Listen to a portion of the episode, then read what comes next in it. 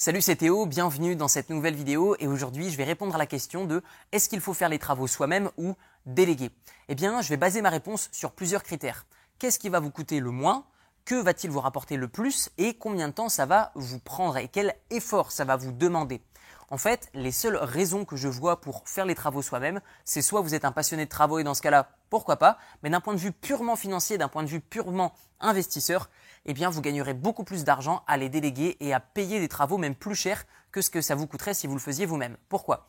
Eh bien tout simplement que si vous faites les travaux vous-même, ça va vous prendre peut-être plus de temps. Par exemple, un, chantier qui peut vous prendre un an, finalement peut prendre deux mois pour une équipe de rénovation.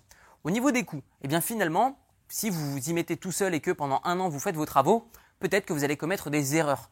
Et au fur et à mesure du temps, en fait, au fur et à mesure des années, eh bien peut-être que vous allez payer plus cher ces erreurs parce que vous avez utilisé par exemple une mauvaise méthode ou des mauvais matériaux ou en tout cas des matériaux trop chers parce que vous n'aurez pas accès à des prix de gros auxquels ont accès les entreprises dans la rénovation et donc de ce fait finalement déjà rien que sur le coût ça se vaut. Mais le plus intéressant ce sont les déductions d'impôts. Je m'explique. Déjà si vous mettez un an pour faire vos travaux, comparément à une équipe de rénovation qui mettra deux mois. Eh bien, d'un point de vue purement financier, eh bien, vous pourrez mettre votre appartement en location ou votre maison en location après seulement deux mois. Ce qui veut dire que vous allez encaisser huit mois de loyer comparément à quelqu'un qui va juste rechercher à économiser de l'argent et qui finalement prendra un an avant d'avoir son premier locataire qui, de manière sûre et certaine, au fur et à mesure du temps, risquera de se plaindre par exemple pour des finitions qui ne sont pas professionnelles ou par exemple une isolation sonore ou thermique qui sera mal faite et là cela va engendrer de nouveaux travaux et une éventuelle perte du locataire. Donc moi ce que je vous invite à faire c'est d'un point de vue purement financier vous concentrer sur la délégation. Maintenant, parlons de déduction d'impôts. Admettons que vous avez délégué les travaux, ça vous a coûté par exemple 20 000 euros. Et eh bien du coup, ces 20 000 euros, et eh bien finalement, vont pouvoir être déduits de vos impôts à condition que vous sachiez quel statut utiliser.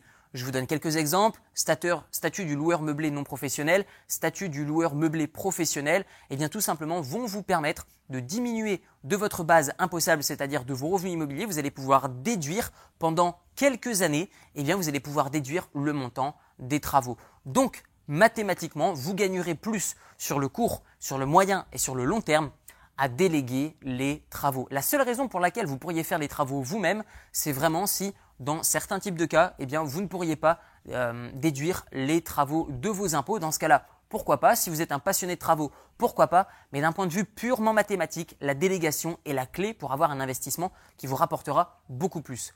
Notez que, également d'un point de vue émotionnel, d'un point de vue psychologique, eh bien, si vous faites les travaux vous-même, vous n'allez pas devenir un gros investisseur immobilier.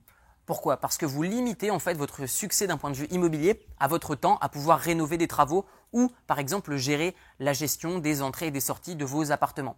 Donc que ce soit la gestion de votre bien immobilier ou que ce soit les travaux, vous devez déléguer pour en fait démultiplier votre temps disponible et enfin avoir un maximum d'appartements ou de maisons en location. Donc moi, ce que je vous recommande, c'est vraiment de déléguer encore pour une autre raison, qui est simplement le fait que psychologiquement, ça va être plus léger d'investir en faisant appel à des rénovateurs plutôt que de le faire vous-même. Je m'explique. Admettons que j'ai trois appartements et que du coup j'ai tout rénové moi-même. Ça m'a pris trois ans de tout rénover moi-même. Si j'ai envie d'acheter un quatrième appartement, eh bien même si je le peux, eh bien d'un point de vue financier, eh bien peut-être que d'un point de vue temporel, je ne pourrais pas le rénover. Donc du coup, eh bien je ne vais pas investir de nouveau dans l'immobilier. Je vais m'interdire de grossir mon patrimoine. Donc toutes les raisons sont à la délégation, sauf si vous ne pourrez pas déduire euh, les, les, coûts des travaux de vos impôts. Mais la plupart du temps, vous allez pouvoir, et surtout pendant de nombreuses années, et même créer un déficit foncier. Je ne vais pas rentrer plus loin dans cette vidéo dans les détails, mais je vous mets dans la description de la vidéo une série de 4 vidéos de formation qui va vous apprendre 1. Comment euh, emprunter de l'argent auprès des banques et ça sans aucun apport. 2. Comment trouver des bonnes affaires et les transformer en très bonnes affaires. 3. Comment faire pour euh, déléguer la gestion locative et se protéger contre les impayés. Et 4 comment faire pour ne payer aucun impôt sur la totalité de vos revenus immobiliers. Tout ça, c'est dans la description de la vidéo.